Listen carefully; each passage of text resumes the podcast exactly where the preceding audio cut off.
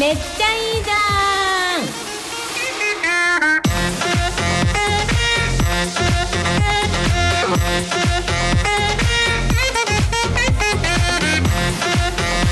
はい日曜日午前11時を回りました。こんにちは。社長大西のめっちゃいいじゃん第13回。本日は最終回です。この番組は川崎 FM25 周年の特別番組として3ヶ月限定で今年、えー、2021年10月に始まりたくさんのゲストの皆様にご出演いただきました。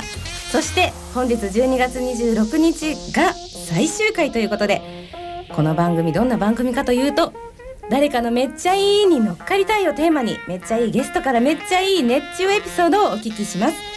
めっちゃいいじゃんって乗っかって今日からそして明日月曜日からの前向きなパワーをいただくそんな趣旨の番組になります。番組をお届けするパーソナリティは私川崎 FM 代表の大西エマと同じくパーソナリティを務めさせていただきます株式会社メイドインヘブン代表取締役渡部良樹です。よろしくお願いしよます。ろしくお願いします。最終回。最終回。最終回。たどり着きました。最終回。今あの放送開始30秒ぐらい前に、はい。あの急にあ最終回かと思ったらえ寂しくなっちゃちょっとさはいあの ほろりとはい私はねもう本当に肩の荷が下りて あのね本当にあのすいません。やいやいややってみて、ね、大変でしたよいやいねや大変でした。あの家でねよくあの台本も自分で書いたりしてたんですけど、家で書きながらあの妻にあの本当安請け合いしたよ。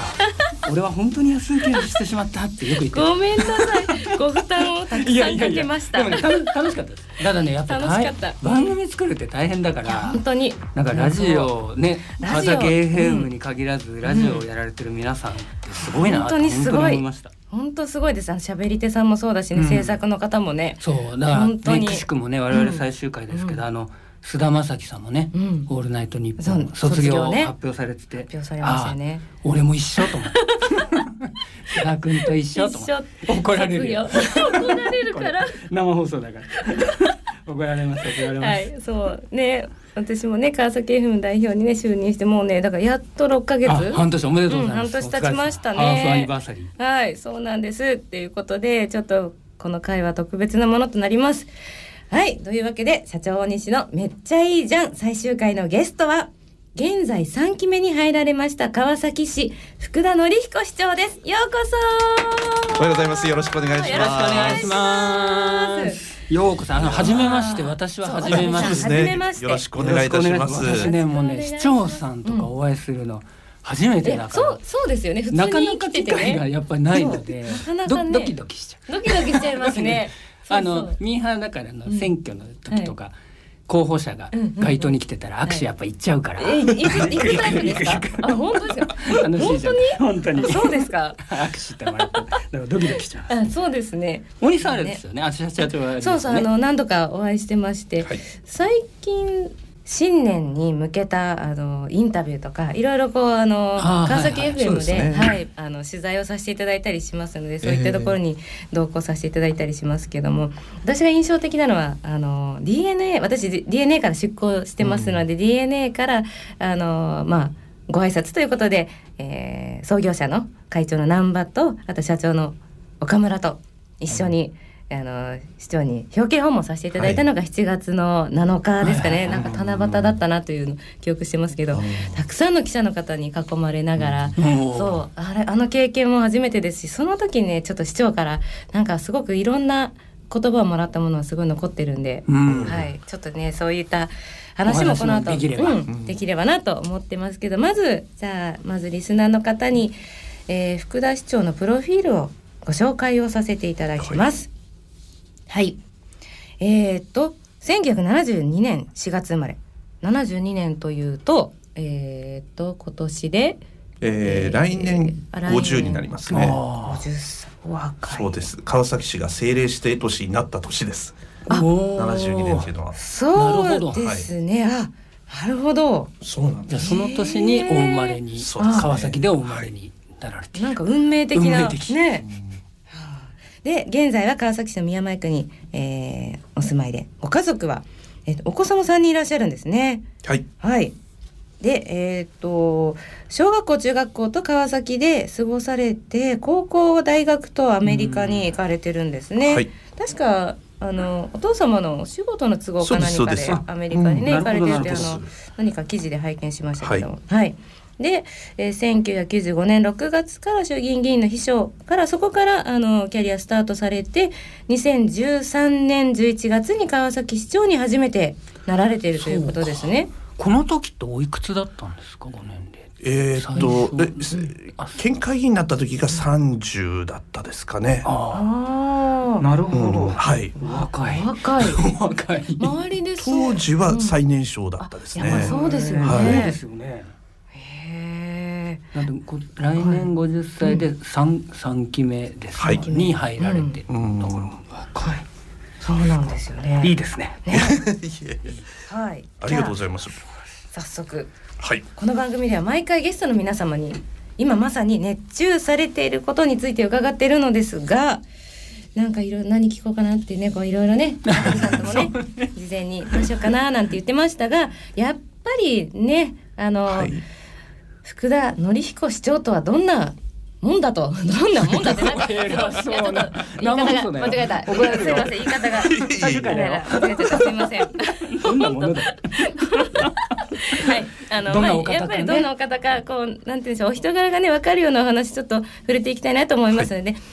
熱中していること、はい。ということで、市長の、こう、うんなんていうんでしょう、プライベートも含めての、こう、熱中していることって、どんなことかなということで。伺ってもいいですか？熱中してることあの僕本当に今プライベートの時間がほぼないのそうですよで。ね。でもそういう意味では仕事の間えという中でスポーツ観戦させていただくことっていうのがすごく多くあー。役得ですね。て役得です。そういう意味ではスポーツ観戦川崎市内のやっぱりフロンターレもそうですけど、うん。ブレイブサンダース、うん。ーはい。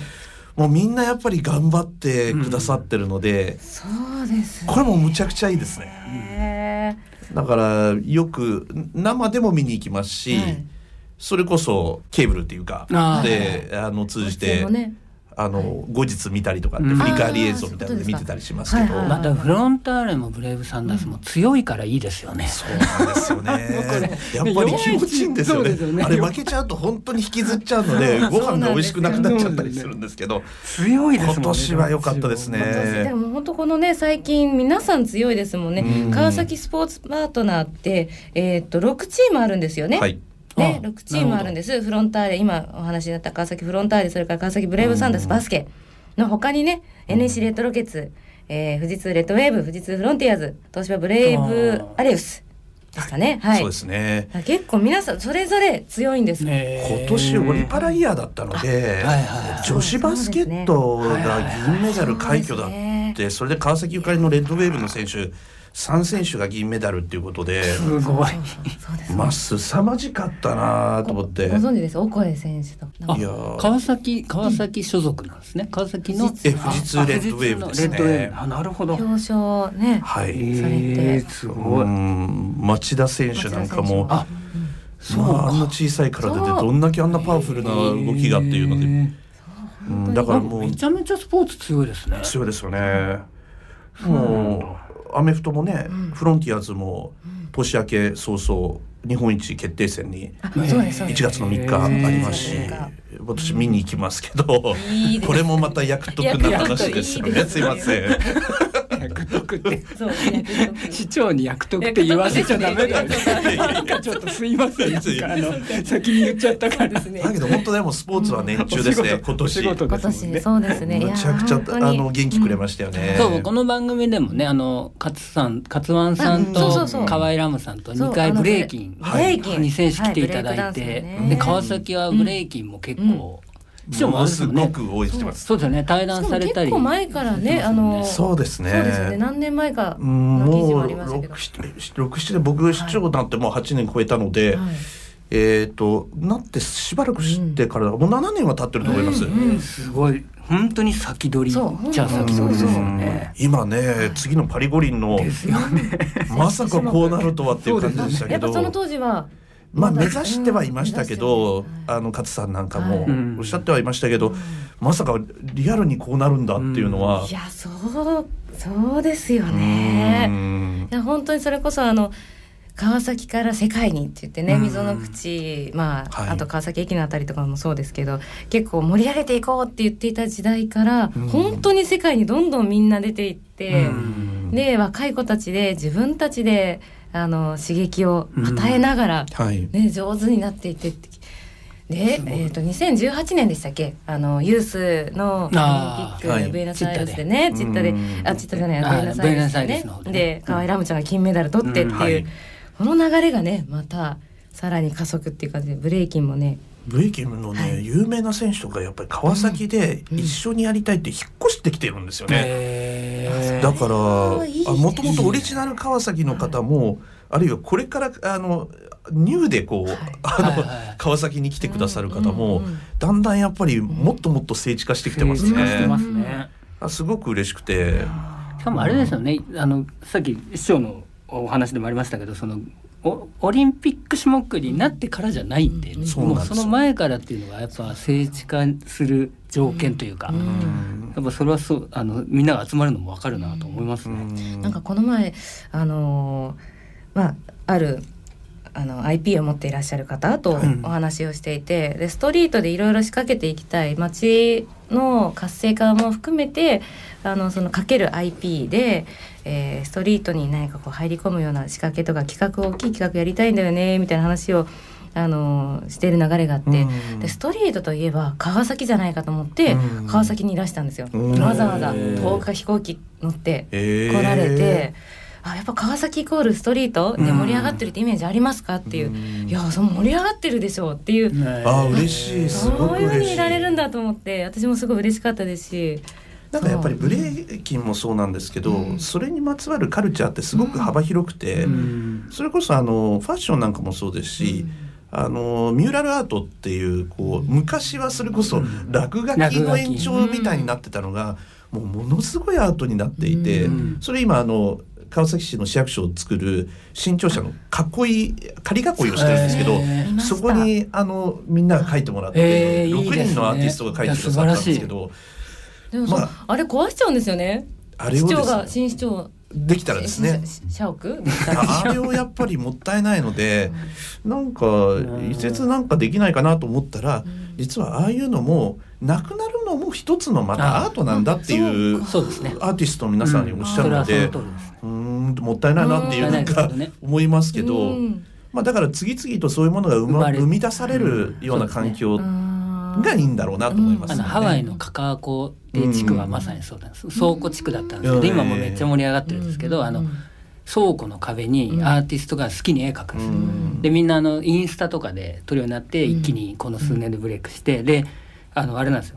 あの人気があったやつは残して、うん。あまあ人気というか、まあ、人がよく撮ったやつは残して、他のやつは上からまた描くっていう、なるほど。必ず1月2月で書き換えるっていうのをやってる。だから毎年カカオ湖に新しいアートを見にえ行く人が出る街になって。なるほど。確かにその理由になりますしね。そうそう、ね。あ足を向ける理由になるからうん。カカオ湖はそれであそうもう大あの大ブレイクしてちょちょっと離れたところにあるんだけど、なんか結構その川崎駅の近くの商店街、あのシャッター閉めるので夜になると、そこのところに絵描いて同じように絵描いてくれないってオーダーがもう結構来てるらしくあーいいてですね。だんだんそういうふうな相乗効果がこう、出てますね。えうんうんー、ポンポンポンってと飛び石からこう線になっていくような形になっていくと面白いな面と。思いますよね。うん面白いですね。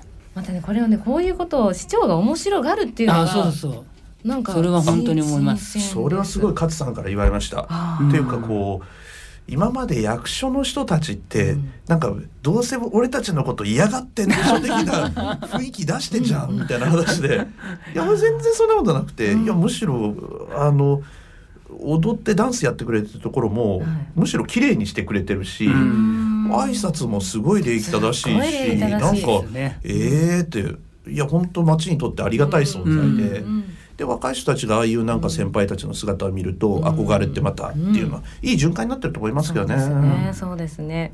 なんかその若者のねエネルギーの出口みたいなところにね、うん。なっていくのもいろんな出口があっていい中の一つとしてね盛り上がっていくのってすごくいいですよね、うんいやー。はい。はい。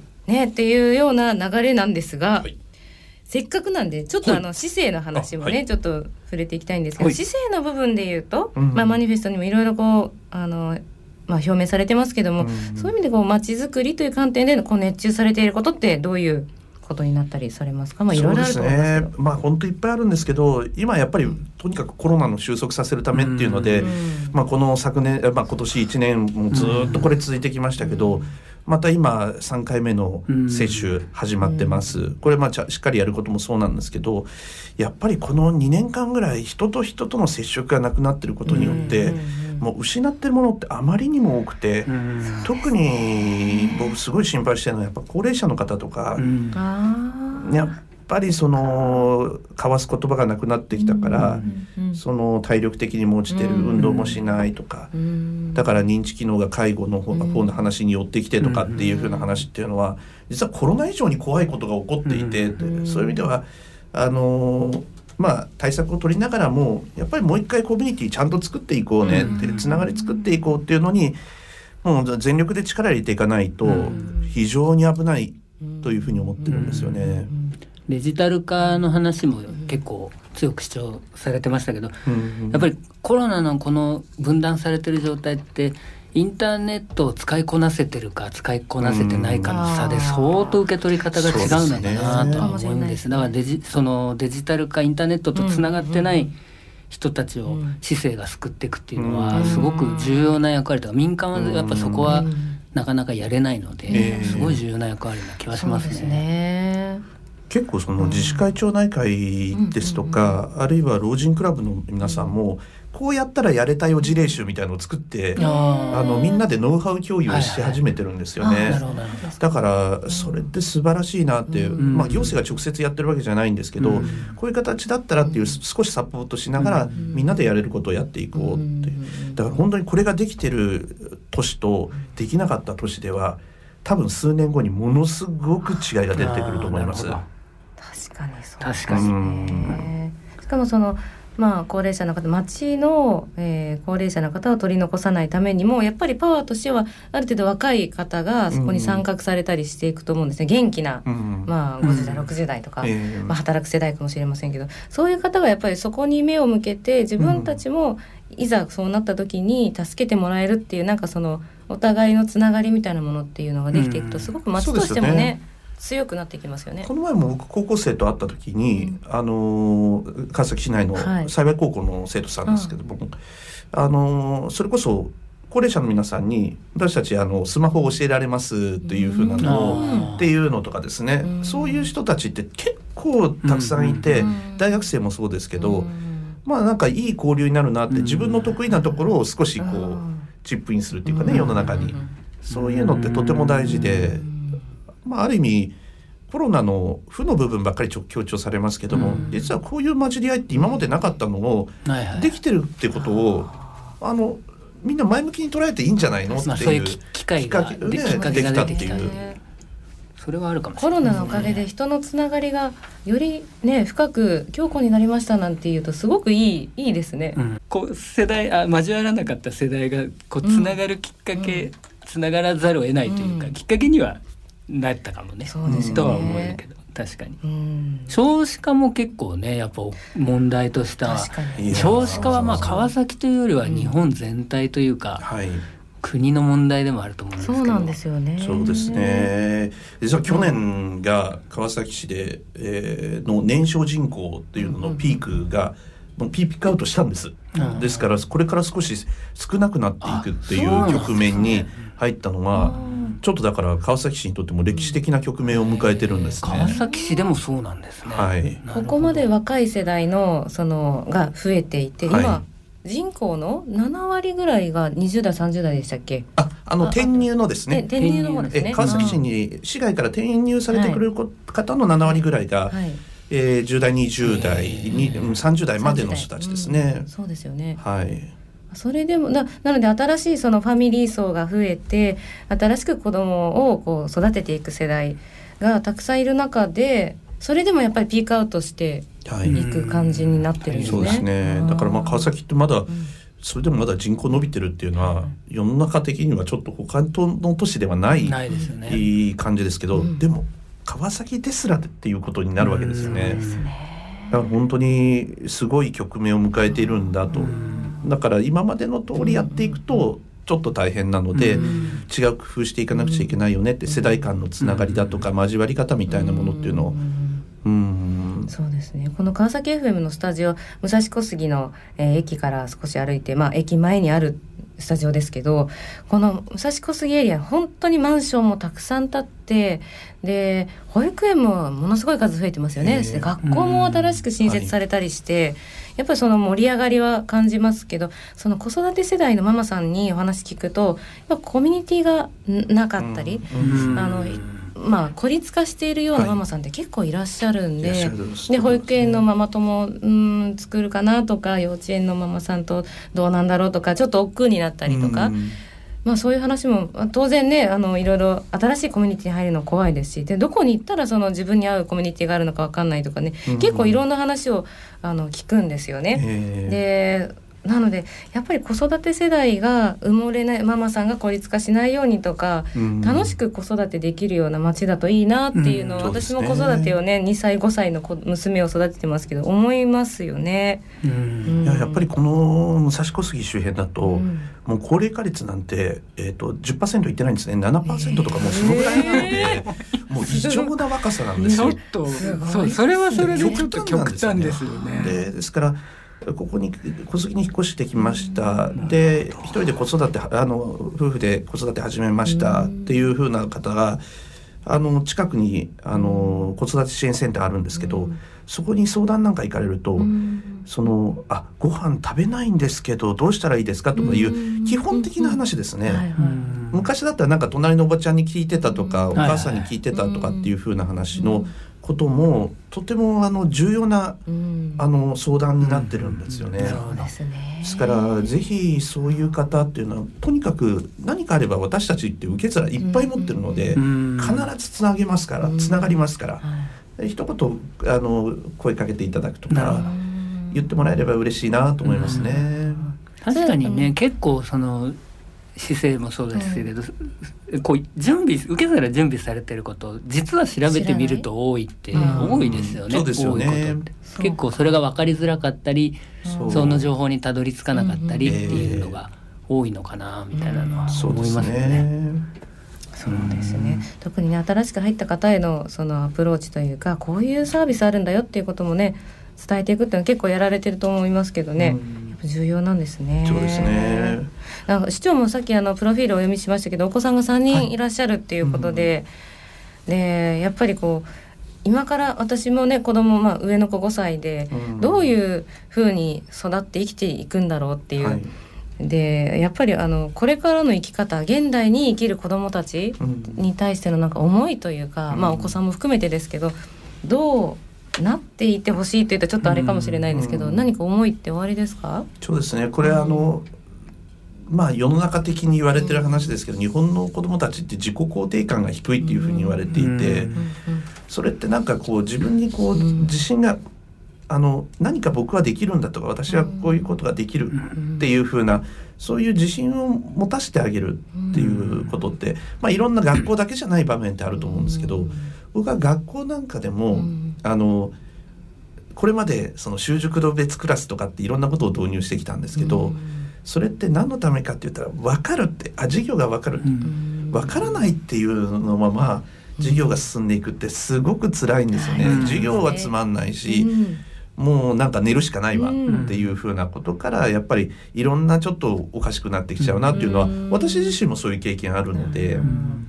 だから今今年の4月からギガスクール構想って言ってうん。一人一台端末全生徒に配られましたけどうん。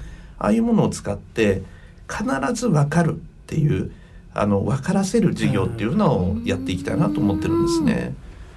やっぱりうん日本の教育ってなんていうかみんな違う体型なのに一つのサイズの T シャツあのミディアムねっていうふうに渡されてるようなもんなんですよね。うんこのサイズでお願いします。そでそこにギュッてギュッてはまらなきゃいけない子もで当然出てくるんですよね。うんだから大きい子にしてみればむっちゃちっちゃいし動きづらい。で小さい子にとってはうん。こんなブカブカなのだからうん動きにくいっていうワンサイズの教育になってるっていうのをやっぱりそれぞれの一人一人に合わせた教育っていうふうなのができる環境はハード的には整ってきたこれをちゃんとにやっていかなくちゃいけないなっていうのをまあ僕本当に川崎では全国にも本当に先駆けてうん。そういったものに取り組んでいきたいという、まあ、強い意志はありますね。なんかゲームとかとね混ぜちゃえばいいのにっていつも思いますけどね、うん。ゲームって。ゲーム、うん、みんな子供飽きないじゃん、うん。あのちゃんと自分のステップ自分のペースでステップで強くなって敵倒していくからうん。あのさっきの分かるっていう点で言うと絶対ボスは倒せるし、うん。みたいな、うん。もうちょっとそういうのと、ね、早く行く人は、ね。早く進めるし、ええみたいな、はははゆっくりな人はゆっくりだしうみたいな、んゲームと混ぜればいいな。確かに。いつも思います。前も話あったけどね、はい。あのポケモンの名前は全部言えるみたいな、うんうん お子さんもいっぱいいるわけで、ええうんなんかねもうちょっと楽しく教育で言うとね、うん。やれるといいのになみたいなのはうん。個人的には思います、私はまあ勉強好きなのであのあんまり苦ではなかった。ええ でもなんか混ぜるといいのになでもそれが例えばですけどそのうん。川崎にあるその公立もまあ公立じゃなくても同じようにそうみんながあの、まあ、勉強楽しく学校楽しく過ごせるっていう環境であると本当にいいですよね。そうですよね。うん。しかもね子供の数が減っているならむしろやれるみたいな、うん。手厚くやれるみたいなこともあるような気もするしね、ううん。ん。そうですよね。そういうのはねなんかやっていけるといいような気がするけど。なんかやっぱり子供の声をも、うん。あのもう少し拾って市の政策に生かしていきたいなってすごく思ってるんですけど、うん先週も実はあのもう2年間ぐらいかけてやってきたプロジェクトなんですけど、あの子供たちに市政に参加してくださいとかっていう風な話言うんだけど、いやいやいやそうじゃなくてさっててむしろ子供たちが何を求めてるかってうん僕たちとして聞いたことあるかなっていう風な話をして、うん子供たちに話を聞いたらやっぱりあのボール遊びできる公園が欲しいとかっていうのがいっぱい出てくるんですよね。それがナンバーワンなんですようん。要望の。でそれであ校庭を使おうよっていう風な話でうんやってってるんですけど今校庭開放やってるけど団体登録したところしか開放しないんですよね。ね。だから昔のようにキャッチボールしに行こうよって言って学校に行って個人的に遊ぶことってできないんです。あうん。そう今の仕組み上ですね大体。はい。ほとんどの学校がそういうことをやってるんで、うん。いやそれを必ず実現させようよと、うん。子どもたちのニーズってうん。公園じゃ危ないと、うん。だったら今いる学校でうん放課後そういうふうに遊べればっていうふうなので、そのあの車座集会を、うん。えー先週もやってきて、いい形になってきたんですよ。そしたらすあのトライアルでこの前やったんですけど、うん。高校生が30人ぐらい手伝いに来てくれて、えで校庭で遊んでる子供たち340人ぐらいも来て、ぶっ ちゃぶちゃになってるんですけど、楽しそう。いやーこれすごい楽しかったです。でうん。子供たちが生き生きとやっぱりボール遊びを学校で広いところでやってるって、うん。あのこういうところにチャレンジしなくちゃいけないんだよなっていうのーを。う、ん。なるほど。うん、子供もね聞くと窮屈に感じてるところがお子さんもあるってことですねそういうことですよね。皆さん聞くと出てそうくる確かにそうですね。遊ぶ場所もがあんまりない。いろいろチャレンジされてるん。まあ都市部のね、うん。まあちょっと難しいところっていうのはスペースも限られてるから、うん。だからこそ今あるものをうまく使う、うん。あの空間シェアもそうだしうん。タイムシェアもそうだし、うん。そういったことを使うことによってもっともっとやれることってあるんだよと思うんですよね。そうですはい、ありがとうございます。はい。もう一つあのー伺ってもいいですかね。えっ、と川崎 FM まあこういうコミュニティ放送局の成り立ちって、うん。あのやっぱり地域の防災それから災害に対してまああのなんて言うんでしょうクイックに、えー動けると。そういうようなこともやっぱりこの設立の、うん。えー一番の目的だったりするわけですけども、でやっぱりここ最近も地震も多いですしで川崎においてもすごく大きなあの、まあ、自然災害とかですね浸水被害とかも経験してますけど、え。でまあ、こういうその災害とか防災に対して地域密着型の、えうんえーメディアはい。に期待することとかですね、うんえー何かおありでしたらぜひ伺ってみたいなと思うんですが。いやいやそんなこと聞いていいのかな？ま真面目だなと思って これ絶対聞こうと思ってたんです。偉い 偉い。ありがとうございます。僕はむちゃくちゃ期待してるのは、はいやっぱりあの災害時の時にさいろんなデマだとかあこれが一番怖いんですよね。うん。ーありますよね。いや本当にあのうん。SNS って、うんあの使い方によってはとても大事なんですけど、うん。偽の情報もいっぱい含まれてるんですね。今回コロナの時もものすごい偽情報が出回るんですよね。載せられたの載せられて私もなんか親に変な情報を流しましたもんねやっぱり。お湯を飲めばいいとかね。そんなありましたよね最初の頃。ありましたよね。何度のお湯がいい何度のお湯で。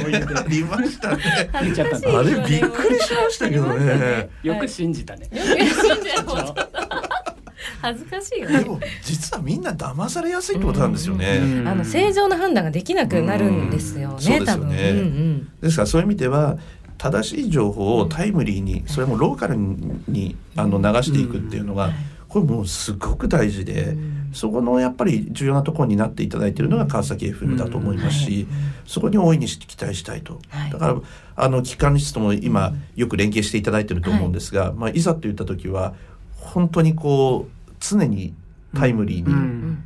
あの流していくうん。っていうふうなの。だから常時やっぱり川崎 FM こういう役割があるんだよっていうのを市民の皆さんにもちゃんと僕も伝えていかなくちゃいけないと思うんですがだからまあ聞いてくださいっていううん。あのいつもの時ももしもの時もっていううん。そういう頼りになる FM 川崎であってほしいなって。うん。ありがとうございます。そうですね。本当になんか何かあった時にあるよっていうことをあの認知させしするためにはやっぱり本当に普段から身近なメディア身近な局である必要があるのでそこは本当に意識して、我々も認知活動というか PR のね活動していかなきゃなというふうに思います。ううんん、ありがとうございます。頑張ります。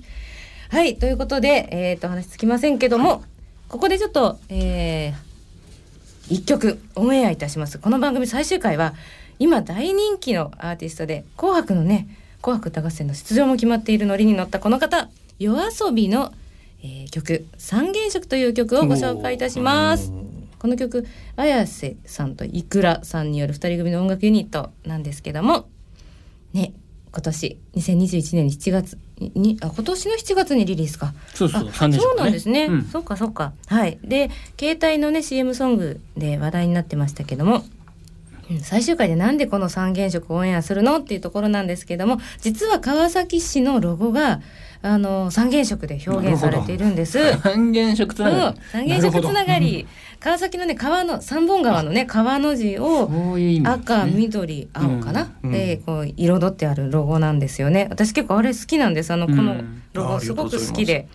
でそうまさにこう光の三原色をイメージしたあのロゴマークなんですけどもどんな色にもなれる多様性や自由を表しているということでね、さまざまな思いや可能性を持つ皆さんがつながって人と人がつながって皆さんが持つ色を重ねながら次の100年に向けて新しい川崎を生み出していこうという思いで作られたそうです。ということでねなんか人がつながるっていうことなんですけどこの夜遊びの曲もなんか調べると、あのテーマがつながりなんですって。うんねなのでいいいいかなと思ってちょっとみんなに聞いていただきたいなと思います。はい。夜遊びの三原色。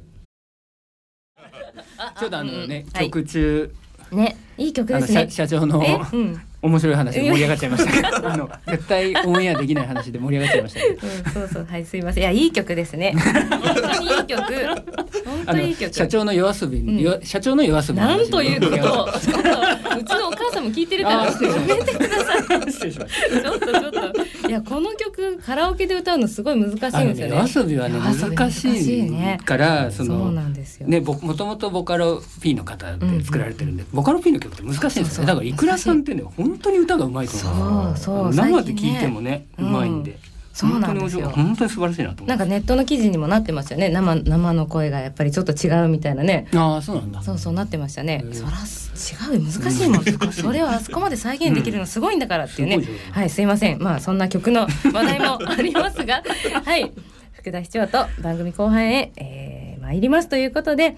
ちょっとここからはですね、あのもっともっとこうプライベートな面を覗かせていただきたいと思っていまして、福田市長のお話で、えっとちょっとまあいろいろ伺いたいことあるんですけど、まあ我々がね大好きなエンタメの話をちょっと聞きたいなと思います。福田市長ご自身が好きなエンタメって何でしょエンタメですか、はまあ映画はすごく好きです、へそれとまあ音楽ですかね、うん。それこそさっきの役得話じゃないんですけど。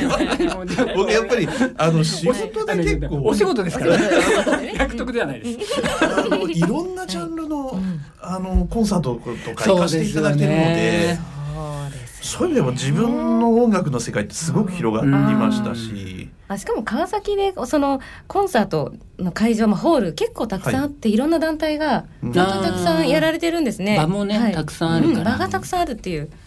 確かにそうですね、クラシックとかもあの遠遠くても生で聞くと違いますもんね。生で聞くともう本当になんて素晴らしいんだってなるし。びっくりしました。最初僕市長になった頃は本当にどうしよう。コンサートで寝ちゃわないかな大丈夫かなって心配してたんですけどへ意外とハマりましたね。ー。ジャンルはどのあたり行かれるんです？うん。うん僕本当に幅広くて、あのそれからそれこそジャズからクラシックから、うん最近行ってないですけど僕さだまさし好きなんねでえ。さだまさしコンサート。これプライベートではないんですけどとか結構もうむちゃくちゃあの幅広ですね。なんか私あの結構毎朝歌を歌って出社するんですよ。しいよねもう皆さん本当人にお聞かせであのできないような感じですけどそれ朝とかって音楽聞かれます？朝僕あの朝もシャワー入るんですけど、はいあのその時にずっと音楽流しっぱなしなんですけど、へえもう日によってもうバラバラ。それはもう起きてこれかけながらにしようかなっていうのをそうですね。あのちょっと気合い入れてこうリズム合わせていかなくちゃいけない時とかは、ね。本当洋楽系のそれこそもうテイラー・スウィフトを弾いていこうとかあるいはなんかこう今日みたいな週末ではい。これから頑張んなきゃっていう時なんかは、ベートーベンの英雄から聞いたりとかまあシャワーで英雄聞くっていうのもちょっと頭おかしいと思われる時あるんですけど。街の鈍感ありますね なんかでもでも雑食ですね。まさに雑雑食ですね。ねいろいろジャンルも幅広なんですね、うん。洋楽も邦楽もクラシックもジャズも。ね、やっぱり日常的にこう、あんまり自由な時間ってあんまり今はない感じなんですか？それこそ漫画読んだりお笑い見たりとかはあんまり時間あテレビない今ね。あ本当にテレビを全然見る機会がななんくてですね。そうですね、だから本当にメディアがちょっと限られてあのネットかうん新聞うかん。っていう感じになっちゃうので、うん。今もねテレビがねあの YouTube とかその独自のあの配信とかでアーカイブしてくれてますもんね。ええあれはね助かりますよね。そうですよね。まあそれで見れる、うんそれでね。うん。じゃあ音楽はやっぱり何かしながらでもできるじゃないですかシャワーしてそうでそれでね。視聴的にはこう近いというか、うん。えどういそうあの環境で聞くんです？そのスピーカーとかイヤホンとかあるじゃないですか。はい。ああの実は聞きたあの要は濡れても大丈夫なスピースカー,、で。防水あの携帯から飛ばしてっていうふうなのでやってますし今風。今風。さすがですやっぱりすごい。車移動中とかも、あのイヤホンつけてうん。聞いてますし、なんとなくそうですね、意外僕すごい緊張しいなんで。えー、えなんか全然そう思えないですけど。いやいや僕今日本当にすはお話しごいいろんな時に緊張するので、はいやっぱあの音楽で一瞬挟むとかっていうのはありますね。ななんか気分こう変えていこうかなとか。はいはいはいで本当にこうすごい変な話で、これ放送事故になっちゃったらいけないんですけど。大丈夫かな？本当にこの仕事ってむちゃくちゃ悲しい出来事が、あうんうんうん。起こった時のはい。次にお祝いのイベントとかもなるほど。あったり、はい。その逆もあったりするんですね。なるほど。でそれってもう人間気持ちが入れ替わらない時ってあるんですよ。はいはいへでもう本当それもききつすぎてうんそこがなんかあの強制的にこう、ーうんうん。あの気分変えていくとかっていう時には音楽ってすごくこうなるほど。瞬間的にリセットさせてしまうっていう強制力をじゃあってあります移動の間にちょっと聞いたりしてうんなるほど。確かに切り替えが必要なお仕事ではありますもんそうですね。ねちょっとだから本当に心がついていかない時っていうのもあるので、うん。なるほど。うん。いやすごい。でもそうやってなんか対処方法をやっぱりご自身で把握されていてうんそこにちゃんと持っていくっていうのはねやっぱり大事ですもんね。でもそれでねうん切り替えれるんだから音楽の力ってすごいですね。すごいですよね。なんかすごいそれでこうよしやっぱやろうみたいになるんだからすごいよね。そうですね。音楽のいや力は音楽いいですね。次のはい。あのご質問させていただきますが、うーんと幼少期の福田市長のヒーローって誰でしたかっていう。ヒーローはあのむっちゃちっちゃい時はあのゴレンジャーっていうのゴレンジャー。が戦隊もんですね。もう僕本当にちっちゃい時の写真全部ゴレンジャーポーズしか写ってないんで。かわいい。親もなんか弱かったのかっていうぐらいこう全部ごめんじゃんゴレンジャーポーズどんなんですか？あ五う五五だか。ら手をパッと前に出す。はい。手を前に出す。あこれでいいんですね。はい。五ゴなるほど。全部それなんだ全部それもうちょっと違うポーズしなさいとかって言えば言ってくればよかったなと思って。かわいいでも親目線から見ると可愛いよ。かわいいかわい。いかわいいまたまたやってるまたやってるまたやってる。こんなあとちょっと大きくなってくると、はい。やっぱりスポーツっていうと、うんうんうん。あのプロ野球なんですよね。はいはいはいやっぱり今ねあのサッカーとかいっぱいありますけども、うん。昔当時やっぱサッカー。はそうですよね。あさっきの今昔は野球。野球ですようね。んみんな野球でしたね。大好きでもこれあの、はい。ちょっと DNA に寄ってる感じがしますけど、はい。あのはいはい僕中畑さんが大好きだった中畑清さん。二十四番。来た。ジャイアンツ。はい。はいはいはい。もう絶頂あの男。絶好調。絶好調男。はい。へえもう大好きでしたねもう。うわお会いされたことはあるんですか？ないです。あないですか。あそうですか。僕多分目の前行ったらはい。もう、多分直立不動で何も喋れると思いますよ。聞いてますか？中畑さん。あいやいやあれだよ聞いてますか？南波さん。南波さんですね。ちょっと今ね 南波さん出番ですよ。南波さん出番ですよこれ生放送だった。やばい。怒られる。怒られちゃう。そうですか。もうねあの中畑さん何度かお会いしてますけど、えあの会社のね会にも来ていただいたりして、はい DNA あのお話しいただいたりね、すごい言い方ですよね。どこにいてもねうん。わかる。声が大きいんで、あうん。ーああの辺いるなとかね。僕本当好きすぎてあの自分の下着とかにマジックで24番って書いてましたよ。あのオレンジとオレンジと黒のマッキーみたいなのが書いてましたよ。寝巻きにも書いちゃったりして。知らない人が見たら何の番号だよみたいな。なんかねな。選択番号かなんか見えない。よわかんないわかんない。ねこれ何なんだろうなみたいな。すごいな。もうそんなにお好きだった。ね。そんなに好きでした。ですかでも面白い。でやっぱそうやってスポーツ、うん。やっぱり中畑さんも好きとかスポーツを好きで、今川崎こんだけ盛り上がってるのは嬉しいですよね。めちゃくちゃなる嬉しいですね。そう。本当そうですあねのお子さんから見たヒーローがいっぱい今、うん。川崎で誕生してるのを目の当たりにされてるんで、そうですね。いいですよね。いやそうやってねなんか今の子供たちがあの心の中に絶対ヒーローがいてその中の一人が例えばブレイブサンダースの篠山選手だとかね僕のヒーローはとかね,、うん。ねフロンターレのね選手だとかうん。健吾さんだとかねねなっていくっていうのはやっぱりね、うん。いいですよね。なるほど。24って書いてた。24番のパンツ 子供の日のブリーフね。恥ずかしい。いやちょっと自分で言って自分で恥ずかしいいやいやあな。のちょっとね私あの壺に入ってしまいました。こんこんな福田市長ね本当に素敵です。はい。もう一つ、は、はいい時間が許す限りお話聞きたいんですが、もう一つ、えー、私これすごい聞きたかったこと、あの、はいややっぱりこういろんなさっきもねお話ありまいいことも悪いこともたくさんある中で福田市長ご自身の経験としてうん。大きな挫折感。でそういうものを感じてそこからなんとかこう立ち上がって奮起したっていうエピソード、うんうんこれってすごくあの何か自分自身の生き方にすごく影響していたりうん。原体験になっているエピソードだったりすると思うんです、うんこう皆さんそれぞれあると思うんです。福田市長はそうどういうエピソードをお持ちですか？まあそうですね。最近で大きな挫折っていうか、まあ、最近っていうかまあ12年前ですけど、まあ僕一回市長選挙出て落ちてるの落選してるので、でそこはやっぱりすごく本当に瞬間的に無職になるわけですから、うん。あの僕だけじゃなくて家族にもやっぱり迷惑かけますしね、という意味ではすごくこう浪人期間っていうのは挫折期間でしたけど、まあでもその挫折があったから今あるなっていうのはもうすごく感じます。うん。やっぱりいい時も悪い時もやっぱりあの厳しい時ってまあ周りの人たちも見る目もいろんなねね。あのま良かった時はいいんだけど、わ悪くなってしまったらって言った時にはもう本当にみんなバーッといなくなっちゃうしねうん。とかっていう。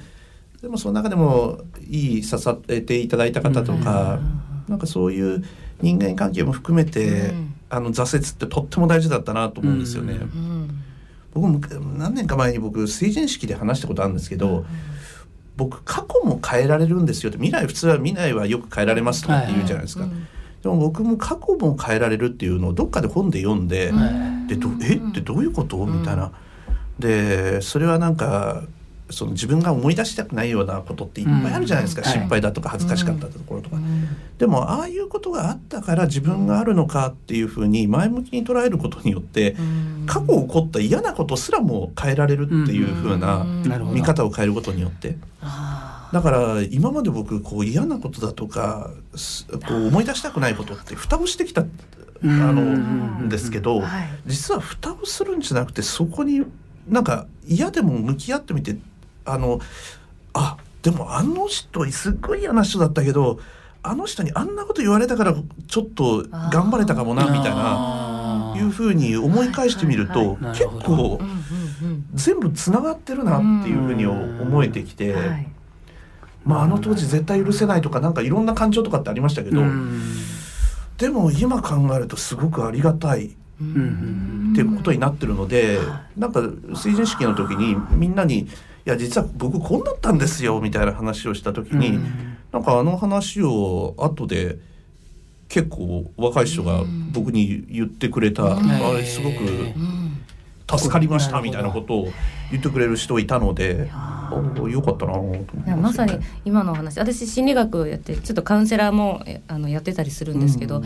あの認知を変えていくそのもの、エピソードとかあのいろんなことがある中で人はそのまあいろんな認知捉え方をしてそれがあのすごく辛いとかあの不幸だっていうふうに思っていくようなものをその捉え方見る角度を変えたり捉え方を変えるだけで、あのすごく人生い彩り豊かになるんだよっていうことはあの、まあ、心理学のすごくベースなんですよ。うんなのでそれをこうまさにご自身であうん。の体験してう、んその血肉になっていかれてるっていうのがやっぱ素晴らしいですね。ああもうちょっと早く教えてくれ確かに。誰か心理学的に教えてくれれば。そうそう学問的にもそう認知を変えで認知を変えていく。だから認知行動療法っていうものがあったりするぐらいうん認知と行動を結びつくものの捉え方を変えて行動にそう変える。いうふうに人間大きくなれないけどね、うんなかなかずっとね。うん。うん。私もすごいあります。あの本当にね DNA で執行役員やってて、うん。うん。今辞めて独立してみたいな、はい。独立もまあさっきの落選とは違いますけどまあその DNA の名刺もなければ執行役員という立場もない人間になった時にやっぱり連絡来なくなる人いっぱいいますからね。あでやっぱ映画の脚本書いたり、もう初めての仕事頑張って、うん。まあこういうことやってますってあんまり仕事のこと書かないんですけど、映画の脚本のことを書いたら、うん。そういう方々からやっぱまた今度は連絡来ますから、でこの話をしてる生放送でしてる時点で もう自分の器の小ささが まあまあねまあまあ。ただやっぱり人ってこう人の立場を見てこう声をかけていらっしゃったりするなーっていうのは思ってあんまり気にはしないようにうんしてますけどね。だから先ほどね落選の話をご自身でおっしゃってたのはすごいなと思う多分そういう人の変化も見られてるんだろうなと思ってそれをいやー。あのスラッとお話しいただくのうんも悪いところもね。すごいなと思って。だからいやいややっあ意外とそういうのを語ることも、なんかこう不自由じゃなくなったというか嫌じゃなくなったというかそれがすごいな吹っ切れたというかあそれはありますね。うんもう自分の中でこう、うんまあプラプラスというかこのためのこれだったんだっていう、うんいやでもそれ素晴らしいなと思いや。本当に素晴らしい。いやいやいやいやありがとうございます。いい話聞けてしまった。はい。さてあっという間に最終回終わりの時間ね近づいてきてますね。本当だ。やっぱりねこうここまで来るとあとなんかね5時間ぐらい喋りたいなっていうテンション、スイッチ入っちゃうんですよね。うんお聞きしたい話がね変わりますね。っていうことで、はい、ここでね、リスナーの皆さんに、えー実は、えー川崎市のシティプロモーション推進室から素敵なプレゼントをいただいておりますので、ご紹介いたします。川崎市のオリジナルグッズで、クリアファイル、うんそれからマスキングテープ、あと3色のね、付箋。これはさっきの三原色のね、にちなんでるんですかね。はい、この、この3つをですね、えセットにして合計5名様に抽選でプレゼントをさせていただきます。応募方法は川崎 FM のホームページにあるプレゼント応募欄または番組ツイッターをご覧ください。はい、ということでもう最後最後の最後福田市長よりラジオを聞いてくださっているリスナーの皆さんに。この番組終わってしまうんですよ。そうなんです。僕も今日ここの場所に来てはい初めて、あ今日最終回なんですか？なんです。最終回放送のね緊張してドキドキしちゃいましすいません。音楽聴きたくなっちゃった。そうこの番組初回が DNA の、えー、南波さん。南波南波さんあの創業者の南波で始まりうん。最後最終回は福田市長で締めていただこうということはもうあの最初にあまああれね途中でねこがう順番でこうまあ順番もねうんまあいろいろ決めてはい決めましたけ決どめましたよね。はい。いや大変光栄でございました、本当にありがとうございます。はいメッセージをじゃあリスナーの皆さんにぜひはい。お願いします、そうですね。あのー今年も一年、本当コロナコロナでこう来ちゃった一年だったと思って、皆さんにも大変ご不自由をおかけしましたけども、でも来年こそはですね、あのいいみんなで平和で平穏な日々が取り戻せるように、みんなで少しずつやれることを頑張っていきたいなというふうに思ってます。えー、ありがとうございます。はい。ありがとうございました。いや、ありがとうございました。はい。社長大西のめっちゃいいじゃん最終回のゲストは川崎市福田紀彦市長でした。ありがとうございました。ありがとうございましたありがとうございま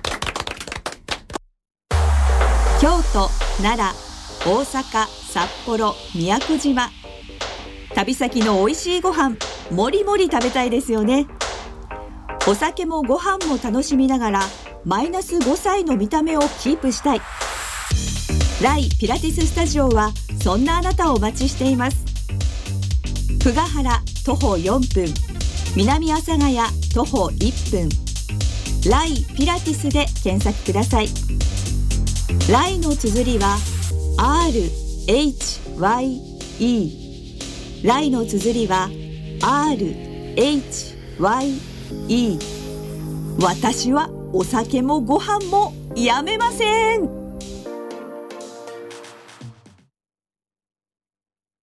はい。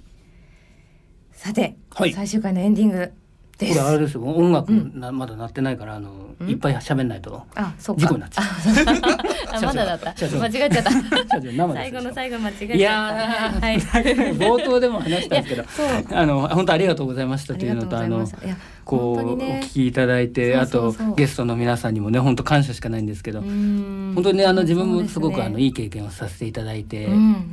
ただあのやっぱラジオってやっぱ作るの大変だなと思って。そうなんですよだからね。すごい皆さんラジオ番組やられてる方本当にすごいなと思いました。うん、こういう経験がねあのさせてもらえたことに関係している皆さんも聞いてくださってる皆さんにもね本当に心からね。感謝、どうやったらこの感謝を伝えられるんだろうとうん。